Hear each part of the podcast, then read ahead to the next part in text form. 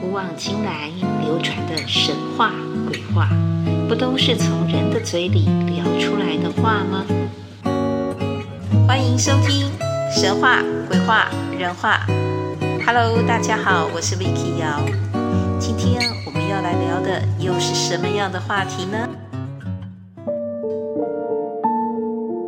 从小就听说三月烧妈祖，三月封妈祖。刚开始呢，只是觉得哦，应该是拜拜热闹，因为在妈祖生日的那个三月，大家很虔诚、很疯狂、很狂热吧。后来开始接触了妈祖信仰，才知道这哪是只有三月这一个月的事，其实有很多各地个别的信徒，到了年底就在等。十二月十五，白沙屯妈祖北港进香的日子，啊，正月十五的晚上，大甲妈祖新港绕境的日子，哎，神明什么时候能够确定啊？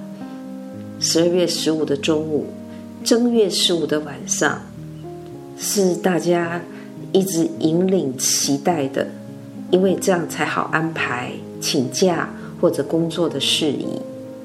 那至于一些地方公庙，或私人公坛组织，他们也会在正月到三月这段期间呢，前往各个香火鼎盛又历史比较久远的妈祖宫庙进香。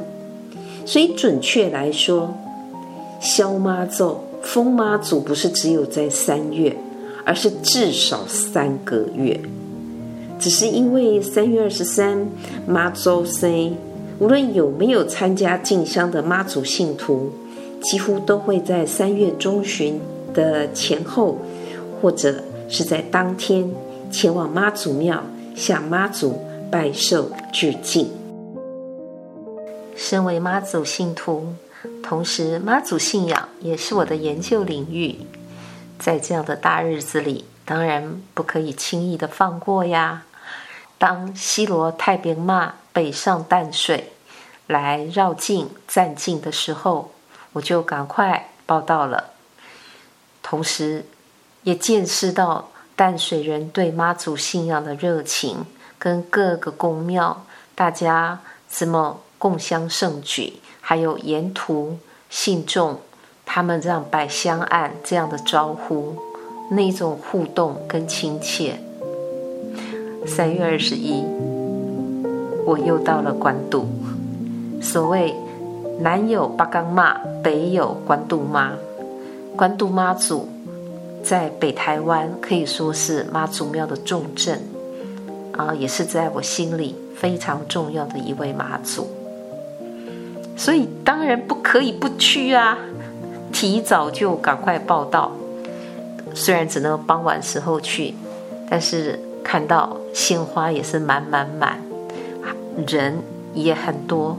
虽然不是假日，那它又是在淡水边，可是还是香火真的鼎盛。接着，呃，三月二十二，我又到了松山慈幼宫。慈幼宫是很难得的，我觉得他遇到很好的领导人，就是他们的董事长。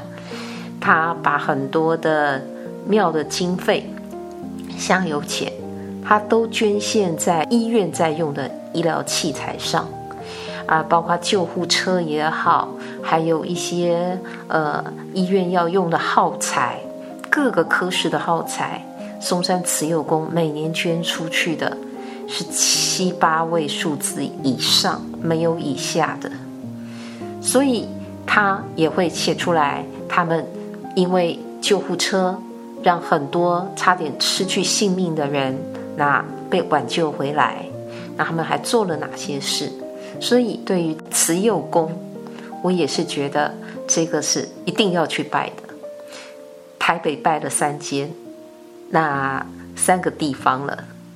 三月二十三，刚好有朋友他说想要大早南下白沙屯，我突然想到，当年我不就是这样子？一天拜八个庙吗？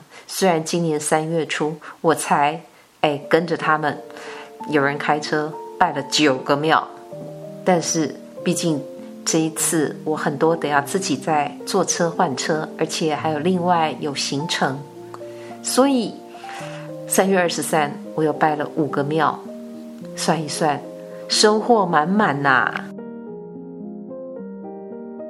如果你也是妈祖信徒，如果这些庙也跟你有缘，或者你今年因为忙碌，那来不及到庙里跟妈祖拜拜，那这一集，相信你如果看了或听了，应该会更有亲切感吧。尤其如果是在 YouTube 上，我还会放上这周以来所拍下来的各个妈祖庙，在热闹、在贺寿的画面，希望你们会喜欢喽。会一天能够跑五个县市、八个庙，当时真的是有点疯狂，但是这不是临时起意，而是早早我就先做了功课哦。当然要感谢啦，其实好在统联客运当年晚上最后一班是十二点半，他最后一班车往北港的十二点半真的是帮了大忙。我算了一下时间，我到北港大概就是最多四点吧。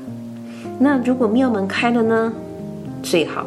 如果没有，那就坐在庙外等一下，应该都还行吧。我没有想到，走到了朝天宫，天还没亮哎，庙里庙外已经人声鼎沸，庙里的董监事们已经穿着长袍马褂，哎，准备着祝寿大典了。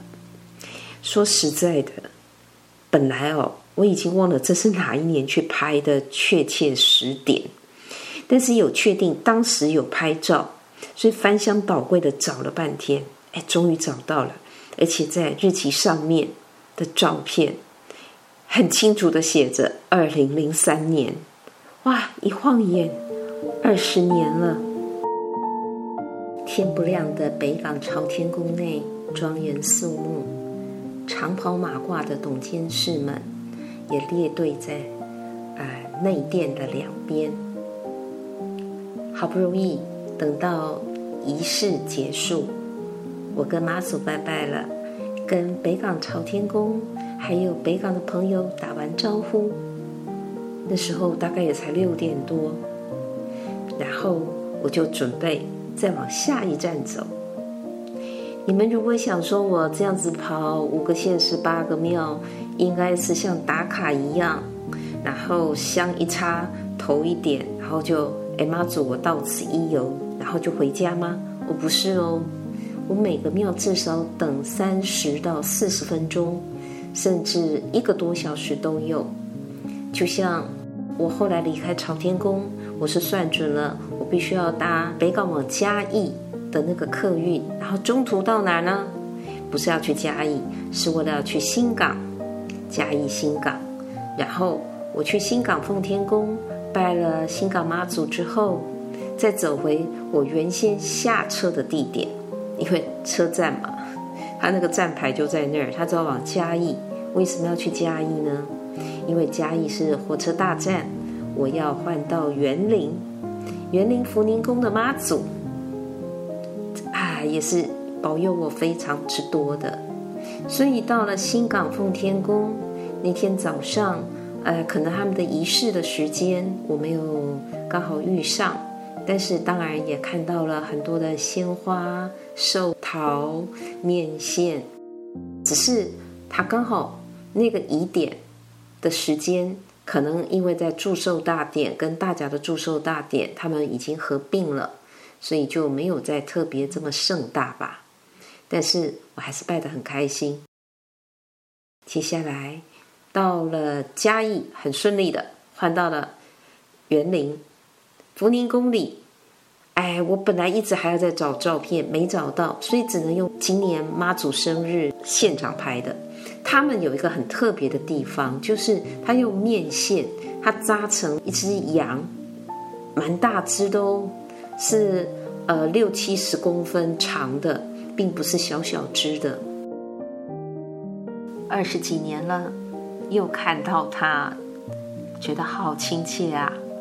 今年除了面线羊，还有新的在供桌上有看到孔雀，一对漂亮的孔雀，还有很精致的人偶，还有妈祖像、千里眼、顺风耳将军，好像是坐在那里，然后接受大家的心意朝拜，然后他们哎很开心的感觉。每个庙似乎都在改变跟提升。这次在福宁宫的供桌上，我又看到了不一样的景象。二零零三年拜完之后，大概才十点多吧，十点十一点，往哪里去？附近有园林客运啊，再往西湖去。西湖下车的地方，西湖妈祖庙那边。有我的一个，我觉得以前都称他为大眼睛妈祖，他的灯常常会晃，可是不是什么热效能的关系，不是因为热感应。当他在特别的开心的时候，神殿前的那一个那个日光灯就会晃得很很清楚，但是也很可惜，我看过几回，但是这几年来。他们跟我说，好多年了，妈祖的那一个灯已经不动了，也不知道为什么，很可惜。可是它的现在的香火是越来越鼎盛哦。我前两年再回去的时候，它交通管制，甚至车子没有办法停在旁边。这也是我今年本来很想从园林要到鹿港的路上，可以在西湖停。可是实在是因为鹿港现在的我在那一边的牵连，跟还有几个庙的事情待办，还有跟人家已经约好了，所以西湖妈祖我今年就没去。那当时是在西湖一下车，然后拜好了之后，大概一个小时内就也是原地上车，再往鹿港走，就拜了鹿港天后宫。鹿港天后宫拜完。拜哪里呀？鹿港天后宫看完，你就会发现，哇，好盛大！因为当时有个香花灯果会，他把那个他的庙在前面的空地几乎摆满了贡品，而且很有创意的。那真的是很难得的民间团体能够做到这么样的丰盛盛大，很了不起的。我当时就叹为观止，我说：“你们这多少人能够做成这样啊？”当年我访谈了他，事隔二十年，今年我就找到了他们。原来他们现在是改在新祖宫啊，因为有种种的因素，但是他们现在也比较在元宵跟普渡的时候，他们才会用他们的人力物力。跟心力来再做一次的上供跟拜拜，他们讲是妈祖的意思，他们可能觉得圣呃圣诞已经很多人拜了，那如果在元宵也是相当于小过年嘛，然后也是祈福嘛，然后如果在普渡，明阳两立，阴阳都好，所以他们后来。就在新祖宫，就改成了他们的另外的一个显示他的心意，也是表达他们诚意的一个场所。我一直觉得很可惜，但是我一下找不到图片。我记得当时那个桌面上啊，他们摆的那供桌之长，而且上面简直还像铺草皮耶。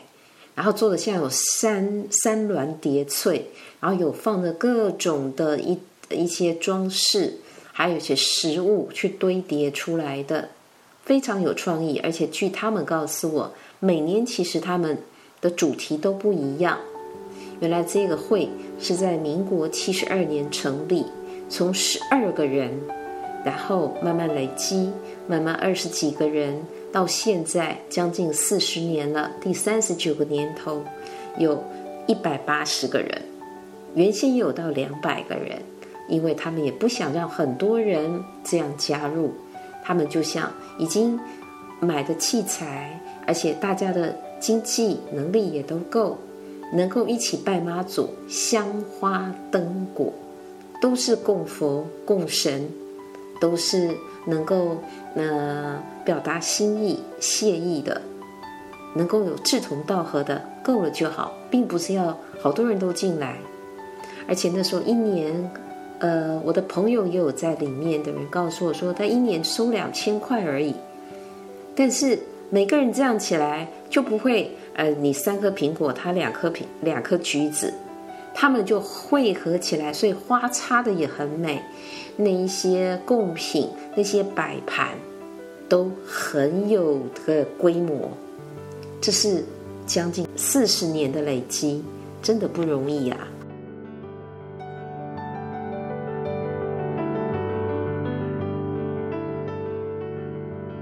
讲完了鹿港，说真的，如果说北港是呃他们在仪礼上面会觉得最有传统规模，当年鹿港天后宫香花灯果会，它的那样子的精致排场是让我觉得更为壮观的。他们不是像现在有一些地方的庙会，它就是摆出来。哎，你说器具很美，对，可是同样的饼干呢，大概就是二十盒，然后同样的一块呃，哪一种糕饼，一百个、三百个、一千个，它摆出来的量大，很壮观。可你说精致吗？未必。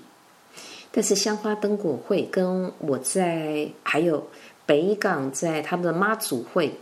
在四农历四月，他们有时候都还在办妈祖会，他们各自教班的妈祖会，他们所摆现出来的那个山海宴，那是有意义的，不是因为你有钱，你就说啊，来给我煮十二道菜来上菜，没有，每一道菜都有它的意义，这个是让我觉得他们很难得。还有鹿港，他还在拜拜的时候，他们都还会特别放置什么呢？放置那个香，呃，怎么样？花粉桌，这个回魂斗，就等于妈祖是女神嘛，所以她要有她的化妆品、她的保养品、她的梳妆打扮的用品。哎，这是他们非常贴心的。其实这个是在大陆莆田，我也拍了很多。包括文峰宫，还有梅州祖庙那里，他们一定都有帮妈祖准备这些东西。那现在大概在鹿港比较看得到，还有鹿港还有那个米果雕，米果雕是施金兰施女士这位大姐，她真的当初也很帮我。我们到今年的秋天，大概九月多，如果太平妈福兴宫太平妈。她又要出门的话，绕境。我二零零九年曾经办了一个百神宴，当时我也是请施金兰大姐特别支援，所以他跟我说，他的米果雕连文建会或国外的人都有来拍，但是他一般不让他的东西出入港。那一次真的很荣幸，很感谢他的支持。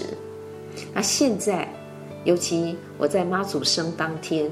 我在鹿港天后宫又看到了他的米果雕，我觉得他更上层楼了，精益求精，非常难得，非常了不起。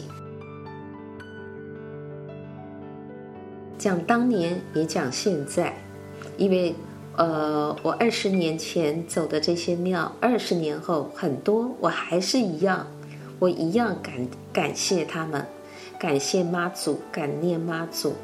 在很多的时候，对我的包容，对我的保佑，真的是非常的感谢。所以能够走的话，时间或者机缘接得上，我都会尽量能够走过。只是啊，真的时移世易，很多人很难呐、那今年呢，我又绕到了新祖宫。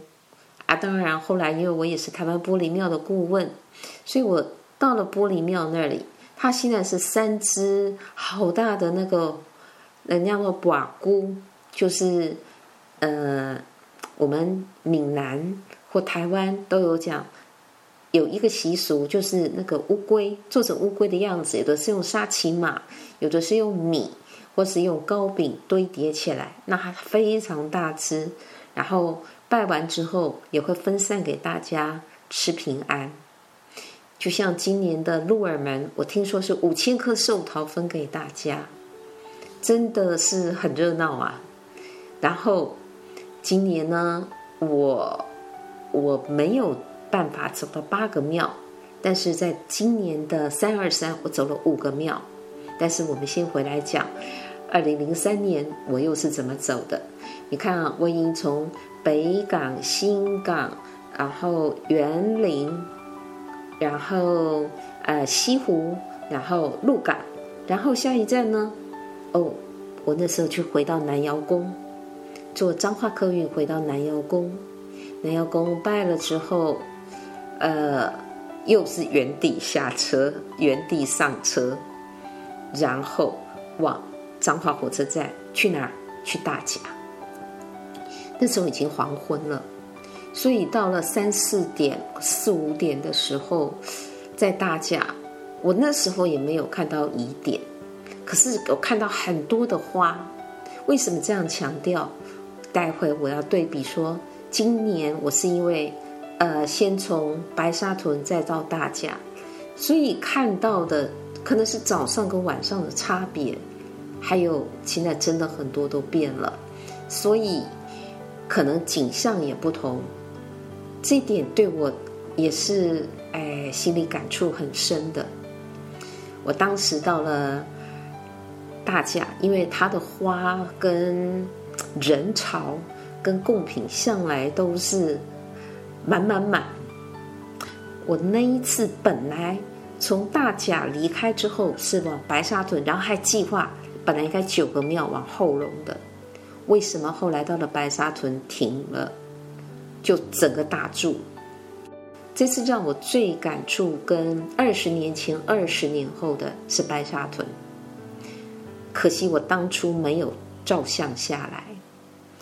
现在的白沙屯，你看外面有那个很漂亮的玻璃棚，然后呃有很澎澎湃。很澎湃，很丰盛，然后那个面线塔啦，那个寿桃啦，就都放得非常多。你知道，二十年前我从大早北港这样沿途下来，每个地方都是很热闹，每个地方有时候分寿桃，有的时候就是花这样子，鲜花满满。那时候我到了白沙屯，我吓呆了。没有花，没有一对什么圣圣诞、圣寿无疆、圣诞快乐，别想了，圣诞千秋都没有。那怎么回事呢？当年就是看到了那一幅景象，我马上联络在地的朋友，也就是现在总会的前理事长。然后还有当地通宵的这名代表，我跟他们说，我没有车，你们这附近为什么妈祖生日是这样？有没有蛋糕啊？买个蛋糕吧，花已经来不及了，给妈祖一个生日蛋糕吧。他们载我到通宵，当时通宵说真的，哎，我觉得比较漂亮的蛋糕，可能因为那我刚又从大甲过来。我想了一下，我说：“拜托你们好不好，载我回去。我去玉珍心，我去大甲那里买蛋糕。这个这样子实在是不好看呐，不能看呐。那他们就把我载去了。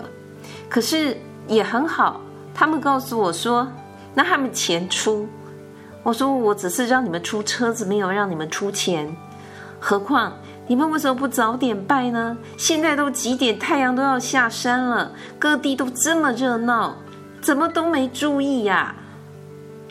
我记得当时我还有点小激动，所以到后来，呃，回到了白沙屯，然后我们真的还是给妈祖唱了生日快乐歌。因为时间久远，像我上次有一个有一集飘然远去的身影。我自己在找照片的时候才发现，对呀，是三层大蛋糕，而且是在就是母亲节，母亲节的当天，甚一般来讲蛋糕是很难找的，那时候都有办法变出来。可是妈祖的生日当天，白沙屯妈祖当时竟然没有鲜花，没有蛋糕，哎，也没有其他的东西。我那时候还跟那位明代说：“你当成打个知名度吧，拜托你也送一对花吧。”可是到今天，白沙屯的花，它只要在进香的时候，沿途上旁边都还有摊贩，固定随着轿子在前行，在提供，在买花卖花，因为信中要买了去换花。这以前哪有什么换花，甚至根本未必有。就可以知道这二十年来白沙屯妈祖的神威远播呀，所以他现在真的是已经多到我都都都在想，他们这个东西怎么塞得下去？没有人能够想到二十年前、二十年后会差这么多。当年我最后一站是白沙屯，今年三月二十三。我第一站是白沙屯，这是一个很鲜明的对比。后来想一想，在大甲的时候，因为二十年前我是下午才到，今年是早上到，我远远的看到了很多人在排队，整个庙场哎没有点啊，前面的广场排了好多人龙，原来是大家在分东西。有的是分寿桃啊、面包啊，都是分享。可是，就像在园林的福宁宫，分送的人都会讲一句：“妈祖婆请的，妈祖婆请哎。”他不会说：“哎，我跟你结缘。”不是，他们都很客气，都会说：“这是妈祖婆请你的。”但是钱谁出了？当然是信众。但是为什么他们愿意这样子出？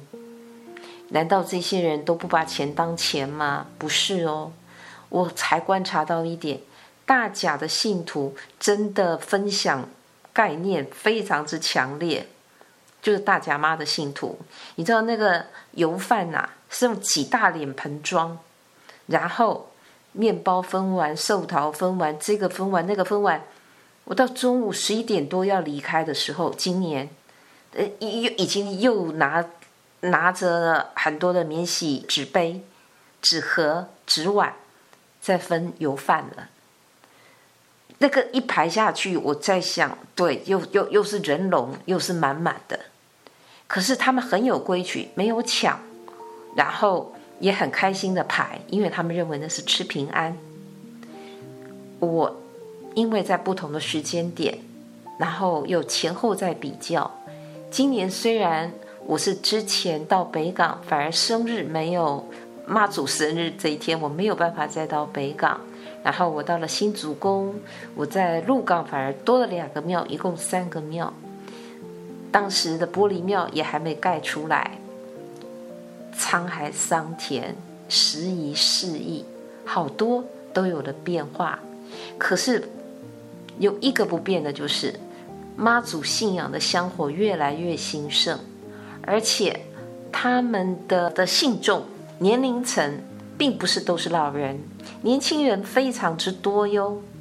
这是一个很值得大家去探讨的，并不是因为拜拜都是老人的行为。